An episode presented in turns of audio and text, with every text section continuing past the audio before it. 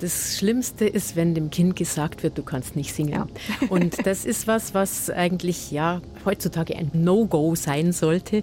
Und das ist eben halt wichtig, dass man als Lehrer, als Musiklehrer dem Kind immer das Gefühl gibt, du kannst mitmachen, sei irgendwie mit dabei. Es ist dann schon so, dass man dann sehen muss, dass man immer wieder die Kinder auch animiert, hört mal genauer hin. Und da ist das der Weg eigentlich zwischen Ohr und dann der Muskulatur im Stimmapparat ein ganz ganz, wichtiger Punkt. Ja? Und äh, auch den Kindern sagt, pass auf, du stimmst noch nicht ganz. Und manche Kinder hören das dann und beginnen dann auch gleich in der richtigen Tonlage mitzusingen. Kosmos Musik. Ein Wissenspodcast von BR Klassik. Mit Susanna Randall. Hallo, ich bin Susanna Randall. Ich bin Astronautin in Ausbildung, Wissenschaftlerin und Musikliebhaberin. Und ich liebe es zu singen, ob im Chor oder auch einfach unter der Dusche. Singen scheint bei uns Menschen in der DNA zu stecken. Schon Kleinkinder summen oder singen vor sich hin, ganz von alleine. Und gemeinsames Singen macht besonders Spaß. Ob beim Morgenkreis in der Kita oder auch in einem Kinderchor. Natürlich wird nicht aus jedem Kind ein Profisänger oder eine Profisängerin. Aber trotzdem möchte man als Erwachsener vielleicht den Spaß der Kleinen am Singen fördern. Wie geht das? Und worauf muss man vielleicht besonders achten, damit sich die Kinderstimmen gesund entwickeln? Wodurch unterscheiden sich Kinderstimmen von denen Erwachsener? Und was passiert eigentlich in der Pubertät, wenn der Stimmbruch kommt? Bei Jungs, aber auch bei den Mädchen. Darüber spreche ich heute mit Eva Maria Atzeroth. Sie leitet seit 1990 den Jugendkammerchor Ingolstadt und war über 20 Jahre lang auch Leiterin des Kinderchores Ingolstädter Nachtigallen. Sie ist Musiklehrerin am Gymnasium und singt natürlich auch dort viel mit Kindern. Und seit 2004 ist Eva Maria Atzeroth auch Mitglied in der Landesarbeitsgemeinschaft Schulchor in Bayern. Hallo Eva Maria, freut mich, dass du hier bist und dir die Zeit genommen hast. Wie wichtig ist es denn, dass Kinder schon früh mit dem Singen anfangen? Am besten ist es eigentlich, wenn schon die Mütter, wenn sie das hm. Kind im Bauch tragen, schon mal mit Singen ein bisschen anfangen. Denn das überträgt sich, das ist wissenschaftlich erwiesen, gleich mal auf die Kleinen, die das auf jeden Fall auch im Mutterleib schon mithören können.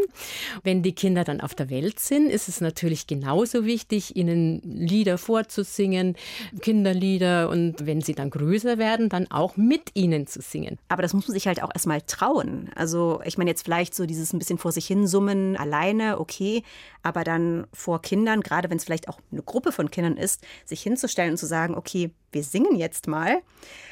Puh, also für die meisten, die jetzt nicht unbedingt im Chor singen oder vielleicht auch selber überhaupt keine stimmliche Ausbildung hatten und meinen, oh, ich kann gar nicht singen, ist es auch schwierig, oder?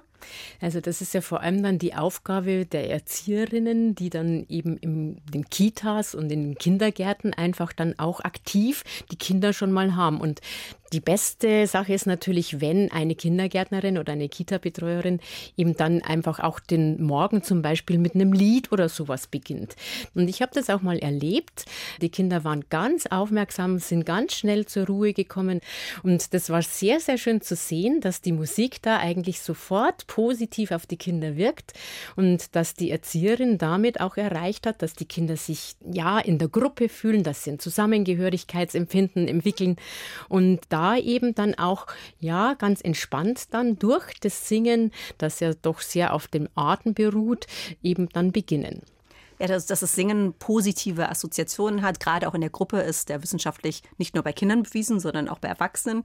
Dazu hatten wir in der letzten Staffel auch eine Folge bei einem Erwachsenen jetzt, dass das Singen sogar das Immunsystem steigert. Mhm. Also ich glaube, mit Kindern zu singen, dass es gut ist, das ist den meisten Leuten klar. Aber gerade in Kitas sind die Erzieherinnen und Erzieher vielleicht nicht unbedingt geschult darin. Und Erwachsene müssen ja auch einiges beachten, wenn sie mit Kindern singen. Denn da kann man auch einiges falsch machen. Und da hören wir jetzt mal rein. Kosmos Musik. Susanna dockt an.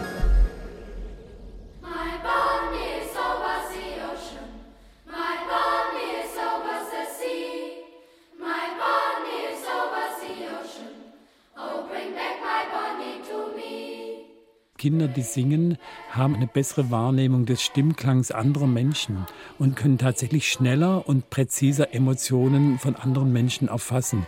Und das ist ein Teil der emotionalen Kompetenz.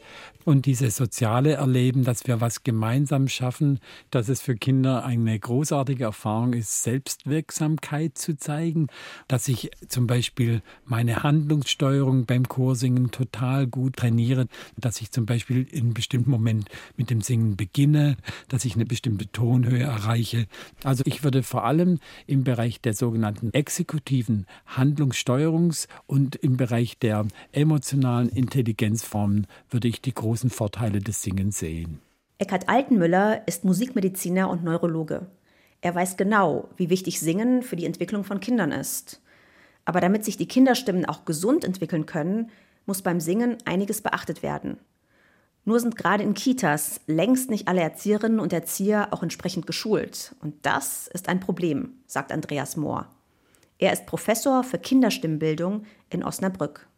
Wenn Erwachsene also meinen, sie müssten mit Kindern singen oder sie werden angehalten dazu, dass man mit Kindern singen muss, dann singen sie zunächst eher in zu tiefer Lage mit den Kindern. Kinder sind kleiner als Erwachsene. Das Singinstrument von Kindern ist kleiner.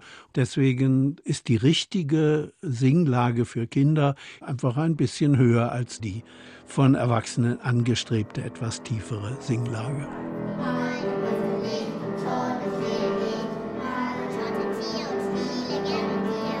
Die Folge? Die Kinder singen ausschließlich mit ihrer tiefen Bruststimme. Das Kopfregister für die hohen Töne wird nicht genutzt und verkümmert. Auf Dauer kann das der Kinderstimme schaden, sagt der Leipziger Stimmarzt Michael Fuchs. Zum einen ist es natürlich eine Verarmung, eine Verkümmerung sozusagen der stimmlichen Möglichkeiten. Zum anderen besteht eine gewisse Gefahr für die Entstehung für Stimmstörungen dadurch, dass das ausschließliche Benutzen des Bruststimmregisters auch dazu führt, dass oft die Sprechstimme mit viel zu viel Kraft in dieser tiefen Lage sozusagen belastet wird. Und das kann bei gar nicht so wenigen Kindern dazu führen, dass diese kleinen Stimmlippen in ihrer anatomischen Struktur einfach irgendwann mechanisch überfordert sind. Wir kriegen dann zunächst mal Wassereinlagerungen in die Stimmlippen, die später dann zu Stimmlippenknötchen werden. Also das ist die fleischgewordene Funktionsstörung. Die Ameise und das Weizenkorn. Ein Weizenkorn, das von der Ernte allein auf dem Feld übrig geblieben war, erwartete den Regen. Deshalb empfiehlt Andreas Mohr für Kinder die sogenannte gute Lage. Die liegt zwischen dem eingestrichenen F und dem zweigestrichenen F.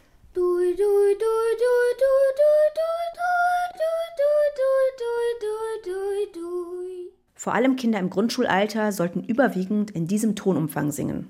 Wenn wir in dieser Lage mit Kindern singen, werden sie nicht verführt, das Brustregister zu isolieren, also sie werden nicht gefangen im Brustregister. Ich nenne das ja die Bruststimmfalle, aus der die Kinder dann nicht mehr wieder rauskommen, wenn sie sich festsingen in dieser tiefen Lage. Wenn sie F2 singen wollen, die Kinder, dann müssen sie das mit einem anderen Register tun, nämlich mit dem Kopfregister. Es geht nicht anders.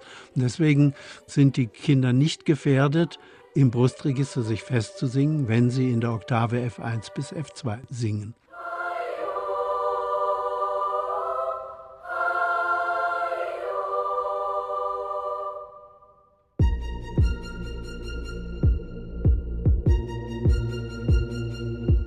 Ich finde das total spannend, weil klar, wenn man sich als Erwachsener mal überwindet, überhaupt mit Kindern zu singen, dann singt man natürlich erstmal in der Lage, die für einen selbst angenehm ist. Aber klar, ich meine, das kennen wir ja schon Violine im Vergleich zu Violoncello. Je kleiner etwas ist, desto höher klingt es. Das ist ja eigentlich offensichtlich, dass Kinder höher singen sollten.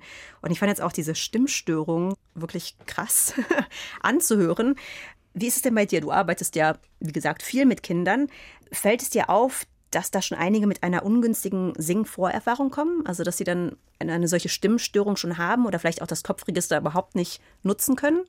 Ja, das kommt natürlich immer wieder vor, vor allem wenn Kinder eben gerade vom Elternhaus her oder von den Erzieherinnen nicht in der Weise unterstützt werden, dass sie ihr eigentliches Organ nützen. Ich habe öfters schon eben auch so Fortbildungen gemacht für Erzieherinnen natürlich auch für Grundschullehrer. Und da ist es ganz wichtig, dass man den Erwachsenen zeigt, dass es gar nicht so schwer ist, in einer höheren Lage zu singen. Durch irgendwelches Nachmachen zum Beispiel von bisschen, ich sage immer, überkandidelten, ja, die dann so, ich oder sowas sagen, dann kommt man einfach schneller in diese Lage rein. Und das kann ich auch steuern, dass ich das einfach immer höher ziehe und immer so Ton für Ton nach oben schrauben hilft dann meistens meistens mit der Unterstützung am Klavier, dass sie das gar nicht merken, dass sie eigentlich das Register jetzt wechseln. Mhm. Und das ist ein ganz, ganz wichtiger Effekt. Manche sind dann, was, so hoch waren wir jetzt, ja? Wenn man ihnen dann sagt, okay, ihr wart jetzt bei G2 oder sowas, ja, dann sind sie oft ganz erstaunt. Da hätte ich nie gedacht, dass ich raufkomme. Also es ist tatsächlich das Überwinden dieses Gefühls, hey, ich kann das nicht. Und ich denke, da kann man sich auch helfen lassen.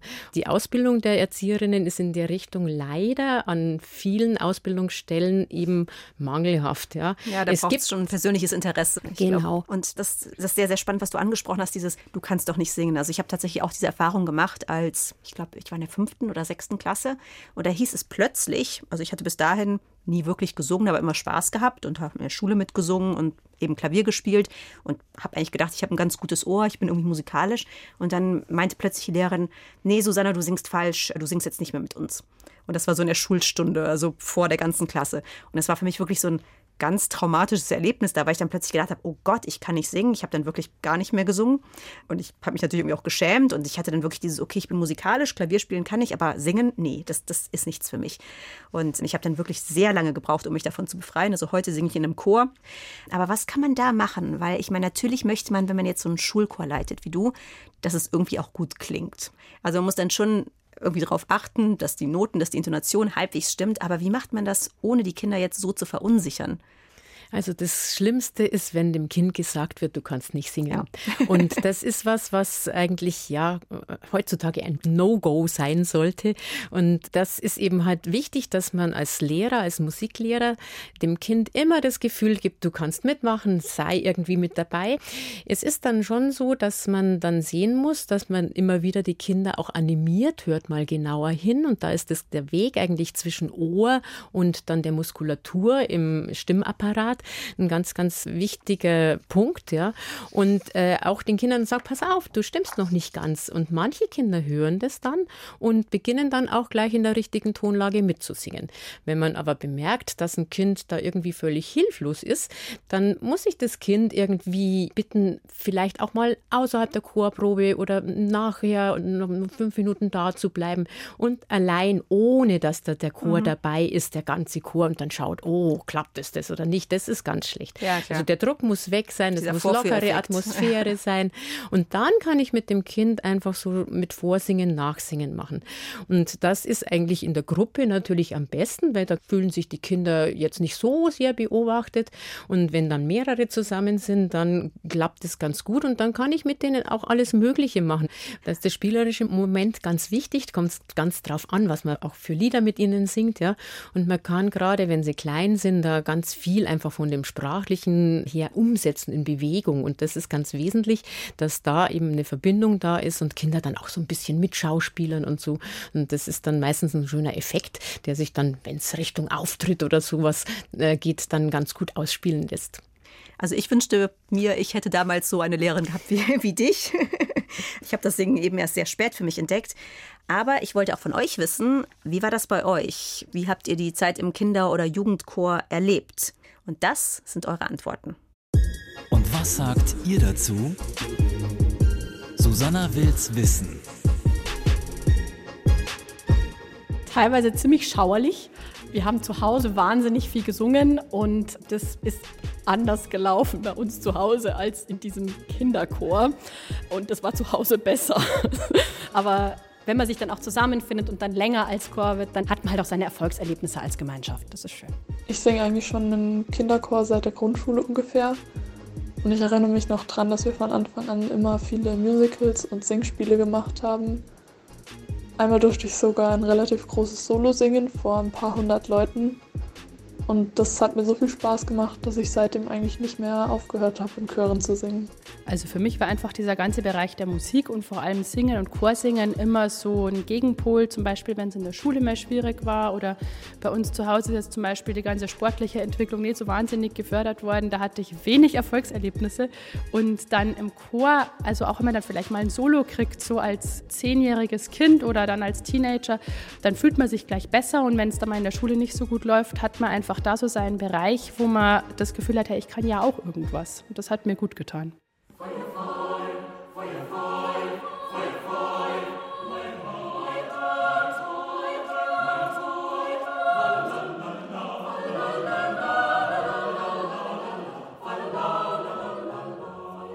Meine Zeit im Mädchenchor war auf jeden Fall eine ganz prägende Zeit für mich und hat mich definitiv zu dem Menschen gemacht, zu der Frau gemacht, die ich heute bin.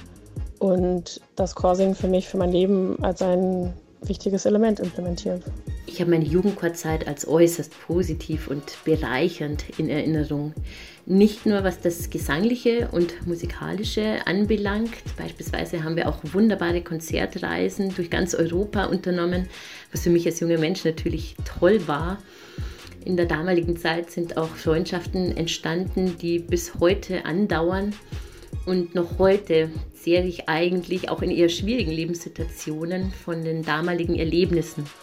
Mir hat es unglaublich viel gegeben, nicht nur stimmlich und musikalisch. Also wir hatten ja unsere wöchentlichen Proben, Probenphasen, Stimmbildung, Konzerte und so weiter. Ich habe auch wahnsinnig viel gelernt fürs Leben, weil es so ein zeitintensives Hobby neben Schule, Studium und später Arbeit nicht möglich gewesen wäre ohne Disziplin, Durchhaltevermögen und auch Verantwortung für so eine große Sache und auch den anderen gegenüber. Und natürlich hat mich meine Zeit im Jugendchor auch musikalisch sehr geprägt. Also bis heute ist meine Leidenschaft für Chormusik ungebrochen, auch als Zuhörerin. Ja, super spannend, das so zu hören. Vielen Dank euch. Und in der nächsten Folge geht es um Weihnachten. Und dazu möchte ich von euch wissen, welches Weihnachtslied singt ihr besonders gern und warum? Schickt mir das am besten als Sprachnachricht per WhatsApp an die 0171 5444 464.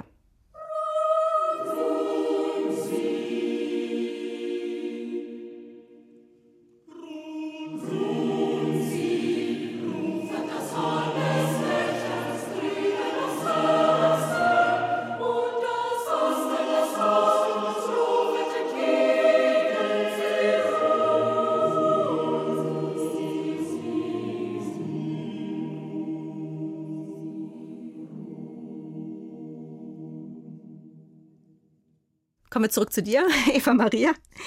Jetzt sprechen wir schon von älteren Kindern, Jugendlichen. Und da gibt es natürlich einen riesigen Einschnitt, gerade bei den Jungs, den Stimmbruch. In der Fachwelt heißt es, das habe ich jetzt gelernt, Stimmwechsel, weil ja nicht wirklich was kaputt geht. Aber was passiert da eigentlich genau beim Stimmwechsel? Das ist ganz interessant, weil nämlich da einfach die Hormone eine wichtige Rolle spielen, ja. Und Testosteron ist also das Hormon, das quasi den Körper wachsen lässt und bei den Jungs natürlich auch besonders den Kehlkopf. Mhm. Und es ist auch interessant, dass das bei den Frauen wesentlich weniger ist. Die haben zwar auch so eine Art Stimmwechsel, aber da bewirkt es eigentlich eher eine erwachsenere Stimme und es ist ganz, ganz wenig, dass der Kehlkopf wächst. Kosmos Musik. Susanna forscht nach. Wie ist das genau mit den Stimmlippen?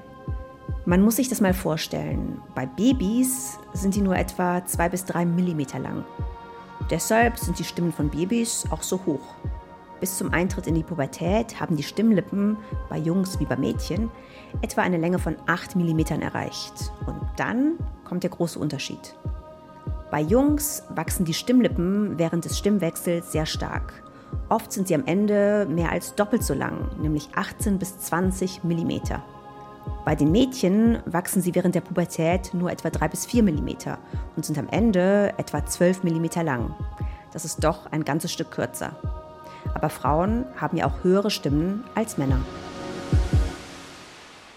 Aber merkt man das bei den Mädchen gar nicht, wenn die in diesen Stimmwechsel kommen? Also wenn man jetzt wirklich auf einem hohen Level, würde ich mal sagen. Also ich glaube, so als Laie hört man es nicht. Also ich habe es bei mir auch nicht gemerkt.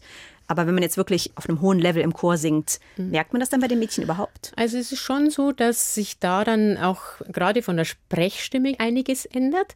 Und es ist aber auch im Chor zu merken, dass die Mädchen dann in der Zeit, wo eben die Pubertät am größten ist, dann ein bisschen hauchiger werden, dass sie ein bisschen rauer werden. Und das ist eigentlich die Zeit auch für die Lehrer, die dann einfach überbrückt werden muss. Okay, da weiterzumachen, stimmpflegerische Übungen zu machen, ja nicht zu laut oder zu gepresst singen. Mhm. Und das ist ein bisschen das Problem heutzutage, dass natürlich viele Kinder gerade im pubertären Alter ihre Pop-Idole haben, ja, und dann versuchen natürlich auch ihre Idole nachzusingen. Klar. Und es ist ganz spannend, dass viele Pop-Idole ja eigentlich Männer sind und die dann an und für sich in einer hohen Lage singen. Die Mädchen singen aber in der unteren Lage mit und dadurch kommt dann das zustande, dass es für die eigentlich viel zu tief ist, ja. Und das ist ja ein wichtiger Punkt, wo man aufpassen muss, dass sich das dann nicht manifestiert. Ja, das ist lustig, dass du das erwähnst, weil also ich war ein riesen Bon Jovi-Fan mhm. als Teenager und da habe ich natürlich immer alles mitgekrölt mhm. irgendwie. Ähm, aber ich hatte tatsächlich immer, das habe ich damals schon gemerkt, immer Schwierigkeiten da mitzusingen, weil ich auch dann sehr tief war und ich fand das total schwierig. Aber kommen wir zurück zur Zeit vor dem Stimmbruch. Da habe ich nämlich ja eine kleine Aufgabe für dich, ein kleines Spiel. Es gibt eine Untersuchung, die von der Musikwissenschaftlerin Ann-Christine Mecke durchgeführt wurde. Und da wurden Experten Aufnahmen von singenden Jungs- und Mädchenchören vorgespielt. Und die sollten dann sagen, ob das jetzt ein Knabenchor war oder ein Mädchenchor. Und die Experten, das ist interessant, haben zu 66 Prozent richtig getippt. Also ich denke, die, ja, die Trefferquote kann man da durchaus noch erhöhen, aber es ist immerhin mehr als 50-50, also besser als raten. Also anscheinend kann man da wirklich einen Unterschied hören. Jetzt machen wir einfach mal den Test. Mal schauen, ob du den Unterschied hören kannst.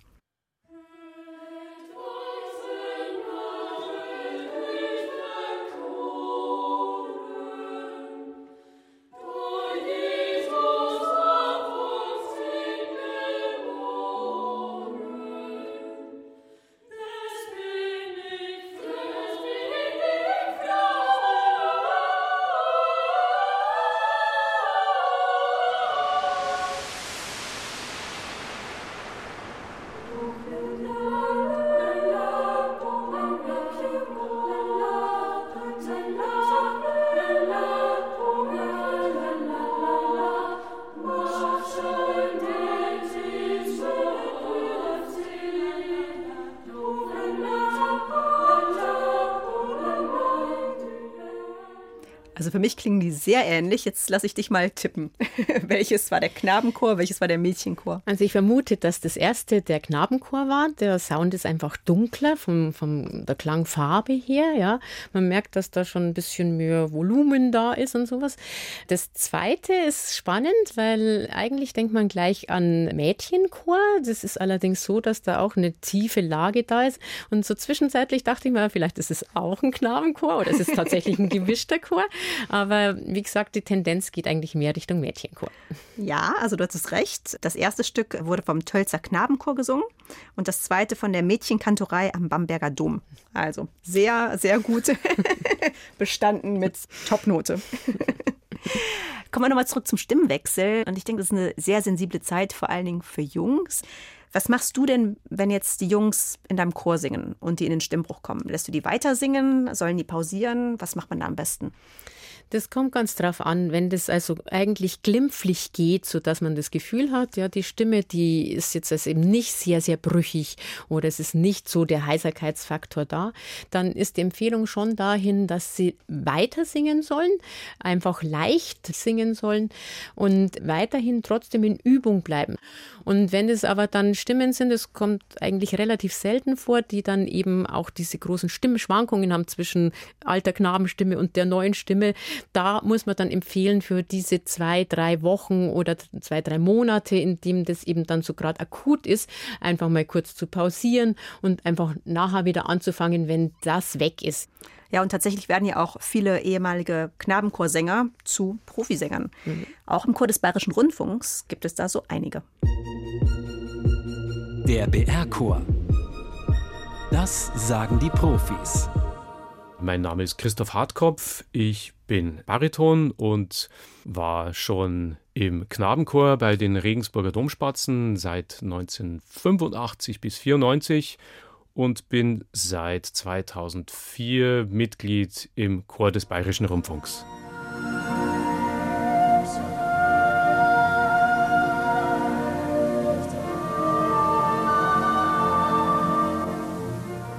Diese Aufnahme stammt aus dem Jahr 1988 und ich war in der siebten Klasse und wurde vom damaligen Chorpräfekten nach Baden-Baden begleitet und also gleich ins Studio und durfte da sozusagen mein erstes in Anführungszeichen professionelles Solo singen.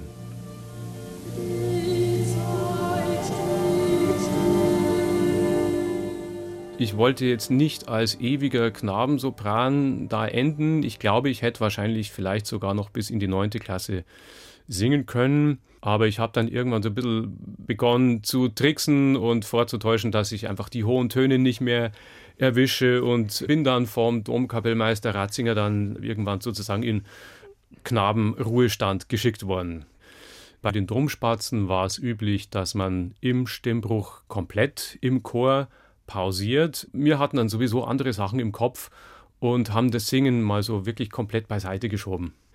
Interessanterweise war bei mir der Stimmbruch so, dass die Stimme ganz kontinuierlich so abgesackt und tiefer geworden ist. Ich habe also auch sonntags im Gottesdienst immer weiterhin sehr, sehr gerne kräftig gesungen, nur die Höhe ist verloren gegangen und die Tiefe ist dazu gewachsen und es war also jetzt nicht so dieses Krächzen, was man ja auch oft kennt von Teenager-Jungs, die dann plötzlich anfangen, zwischen diesen zwei Stimmen hin und her zu kippen. Und das ist mir glücklicherweise erspart geblieben. Und ja, also ich habe einfach auch viel rumprobiert in dieser Stimmpause, was die Stimme so macht und wo es hingeht. Ich habe dann eben entdeckt, diese Zweiteilung der Stimme, die dann jetzt aufgetaucht ist, na, dass ich plötzlich, oh, ich habe jetzt hier ein Falsett, na, so die Reste meiner Knabenstimme und mit denen kann ich auch was machen. Also damals war Bobby McFerrin groß in Mode, Don't Worry, Be Happy. Und das ist ja auch ein Stimmakrobat. Don't worry, be happy. Das war nur ein bisschen schwierig dann ich wurde in den Tenor eingeteilt, weil Tenöre werden ja immer gebraucht. Ich habe dann alles im Falsett gesungen, was höher als D war. Ich habe ein bisschen gebraucht, um mich von diesem Tenor-Ding irgendwie zu befreien. Auch von diesem Wunsch, ein Tenor zu sein, weil die Tenöre sind natürlich immer die Helden.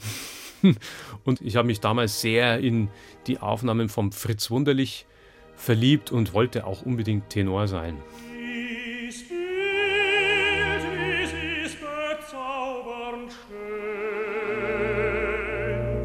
Ich habe dann Privatunterricht genommen in München und die Lehrerin hat mich als Bariton eingestuft und mir Baritonarien gegeben.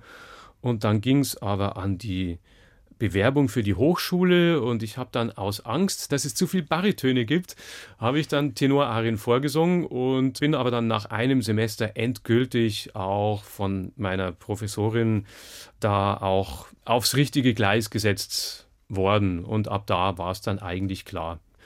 Wenn ich jetzt meine Stimme beschreiben müsste als solche und wie sie sich verändert hat, ich würde sagen, als Knabenchorsänger sind wir damals von den Leitern sehr dazu angehalten worden, weich und mit viel Kopfton zu singen. Und ich glaube, dass ich mir das auch bewahrt habe.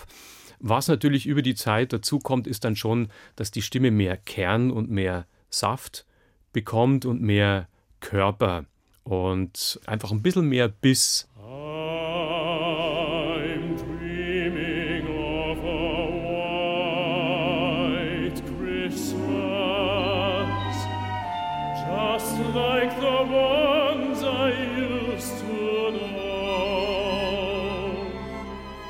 Es ist schwierig, einen generellen Ratschlag zu geben. Ich denke, wenn jemand Spaß am Singen hat, trotz Stimmbruch, dann soll man auch weiter singen dürfen.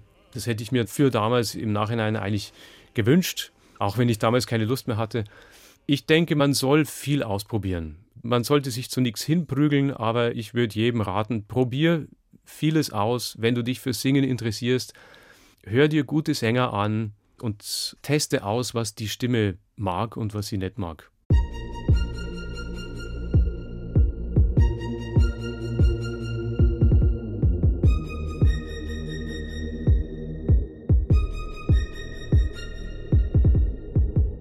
Das finde ich total spannend, dass es so dargestellt wird, es auf der einen Seite natürlich ein Ende, in diesem Fall von Christoph Hartkopf jetzt als Sänger der Domspatzen, als Sopran, aber man kann sich dann auch irgendwie neu erfinden als Mann. Und äh, ich fand das sehr, sehr spannend, dass er jetzt eben unbedingt Tenor werden wollte und dann aber eben irgendwann einsehen musste, okay, nee, das passt eigentlich gar nicht zu mir, das bin ich gar nicht. Ist es denn öfters so, dass da diese Umorientierung stattfinden muss nach dem Stimmbruch und dann vielleicht auch dieses äh, ja, Identitätsdilemma auftaucht? Ja klar. In der Schule ist es ja so, dass zunächst mal tatsächlich über diese Pubertät hinweg die Jungs nicht in den Schulchor kommen. Mhm. Dann kommt aber die 11., 12. Klasse oder jetzt dann bald wieder die 13. und dann kann man plötzlich Punkte sammeln im Chor mit seinem Grundkurschor. Einstweilen heißt es ja Vokalensemble und dann tauchen ganz viele plötzlich wieder auf. Und bei manchen muss man erst überhaupt mal ansetzen, die bis dato nicht so richtig viel gesungen haben. Wo kann man denn diese Stimme herholen? Die treffen die Töne noch nicht ordentlich und dann ihnen zu zeigen, wie geht denn das mit diesem Falsett. Eigentlich meine alte Knabenstimme und das ist für viele Jungs wirklich sehr spannend, da einfach dann plötzlich dieses Falsett zu entdecken.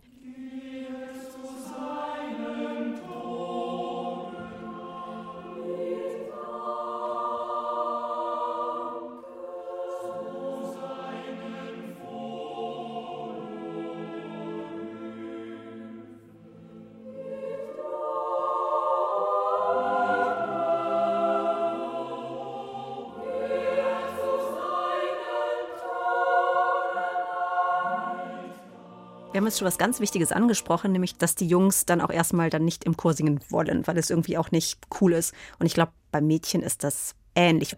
Und eine Hörerin, Sonja Otte, hat uns dazu sogar eine E-Mail geschrieben. Die fand ich sehr spannend. Sie sagt, ich habe erst vor wenigen Jahren mit Mitte 40 zum Singen zurückgefunden, nachdem die Meinungsführer in meiner Schulklasse klargemacht hatten, dass man das Singen im Musikunterricht uncool zu finden hat. Im Nachhinein finde ich es endlos schade, so viele Jahre Chormusik verpasst zu haben. Was kann man da machen, damit eben diese große Pause nicht entsteht, gerade jetzt in einem Schulchor? Also das Wichtigste ist einfach zunächst mal auch Literatur auszusuchen, die den Kindern Spaß macht. Das können dann schon Arrangements von irgendwelchen Popsongs sind, die gerade in sind. Und da ist die Industrie einstweilen sehr fündig und bringt auch schnell solche Dinge raus, dass ich also zwei- oder dreistimmige, gleichstimmige Sätze habe, zum Beispiel für einen Mädchenchor der Mittelstufe. Dass ich da dann eben halt mit den Kindern Sachen singe, die sagen, ja, das ist jetzt ja, so klar. mein Ding ja gerade. Also ich hätte mir das total gewünscht in dem Alter. Und ich weiß auch noch, auf dem Klavier habe ich dann tatsächlich auch angefangen, Bon Jovi zum Beispiel, mhm. meine Lieblingsband, zu spielen. Auch wenn ich vorher Klassik gespielt hatte. Es war dann einfach irgendwie cooler und hat mich in der Zeit dann einfach mehr angesprochen. Ich habe ja selber einen Jugendchor. Da geht es mit 14, 15 los, bis rauf zu 25. Und da ist es so, dass wir dann schon immer eigentlich klassische Literatur gesungen haben. Ganz interessanterweise. Da geht es also ganz weg von den Popsongs. Ab und zu darf man dann schon mal ein Arrangement davon singen oder auch ein Spiritual oder sowas. Aber die eigentliche Arbeit beruht eigentlich auf wirklich klassischer Literatur. Man wird mitgenommen zum Chor, man kommt auch deshalb rein. Ich selber bin auch wegen meiner Schulfreundin dorthin gegangen. Ich wollte da gar nicht rein in den Chor, aber sie hat mich mitgeschleppt, weil sonst gehe ich nicht zum Vorsingen. Und dann war ich schon gefangen. Also dann war ich einfach dabei. Und später habe ich den Chor dann auch übernommen, als der erste Chorleiter dann auch äh, in den Auslandsschuldienst gegangen ist. Und im jungen Alter äh, frisst man ja alles auf und, und kann das dann auch noch. Wir hatten kürzlich eben 40-jähriges äh, Bestehen und haben das groß gefeiert. Und da habe ich dann auch nochmal im sogenannten ehemaligen Chor mit anderen 100 Sängern, die da aus ganz Deutschland zusammengekommen sind, dann eben auch die alte Literatur gesungen. Und ich konnte noch alles auswendig. und es war total spannend. Ich habe eigentlich die Noten, die vorbereitet waren, gar nicht gebraucht, weil das war so drinnen und nach 30, 40 Jahren immer noch vorhanden. Also wenn man es richtig anstellt, dann kann man wirklich schon ja im Kinder- und vor allem im Jugendalter das fördern, dass der Grundstein gelegt wird am Ende für ein lebenlanges ja, Spaß haben, Freude am Singen und mitmachen, im besten Fall in einem Chor. Genau, und das ist das Wichtigste, dass eigentlich der Spaß da ist und dass man da eigentlich dann auch sich trifft und sagt, ey, was hast du die Woche über gemacht? Oder manche sind dann schon im Studium und kommen dann von München, von Regensburg nach Ingolstadt gefahren und dann tauscht man sich auf und freut sich, dass man sich begegnet. Natürlich zuerst mal zweieinhalb Stunden singt und danach selbstverständlich in die Kneipe geht und alles mögliche andere treibt, ja. Und das ist eben halt was ganz Wichtiges, dass also nicht nur das Sängerische da ist und vor allem für den Chor das Soziale und das einfach das Allerwichtigste ist. Und auch bei unserem Treffen, bei unserem ehemaligen Treffen, es fanden alle so toll, einfach die anderen wieder zu sehen und dann gemeinsam zu singen und gemeinsam auch Stücke irgendwie drauf zu haben und dann einen Mordsound hinzulegen. Das hat eigentlich allen ganz, ganz toll gefallen. Also ein Hobby fürs ganze Leben, das Singen. Vielen Dank, Eva Maria. Sehr gerne. Ich habe mich gefreut für die Einladung. Heute habe ich gesprochen mit Eva Maria Atzeroth, die viel mit Kinder- und Jugendchören arbeitet. Und ich fand das Gespräch total spannend. Ich habe gelernt, dass man gar nicht zu früh anfangen kann mit der Gesangserziehung, aber dass man einen entscheidenden Fehler machen kann, nämlich dass man mit gerade kleinen Kindern zu tief singt. Und das kann der Kinderstimme wirklich nachhaltig schaden. Was ich besonders schön fand, war, dass Eva Maria nach 40 Jahren jetzt nochmal ein Chortreffen hatte von ihrem Jugendchor und dass da wirklich diese Gemeinschaft und auch die Freundschaft weit über die Schulzeit hinaus gehalten hat. Und ich glaube, das ist wirklich ein Plädoyer dafür, dass man schon in der Jugendzeit anfängt, gemeinsam zu singen. Euch hat der Podcast gefallen? Dann lasst mir gerne eine Bewertung da. Habt ihr Fragen zum Thema Singen, die euch brennend interessieren? Dann schreibt uns eine E-Mail an kosmosmusik.brklassik.de. In der nächsten Folge geht es wie gesagt um Weihnachten. Und dazu möchte ich von euch wissen, welches Weihnachtslied singt ihr besonders gern und warum? Schickt mir das am besten als Sprachnachricht per WhatsApp an die 0171 5444 464. Ich bin Susanne Randall und ich freue mich aufs nächste Mal. Macht's gut!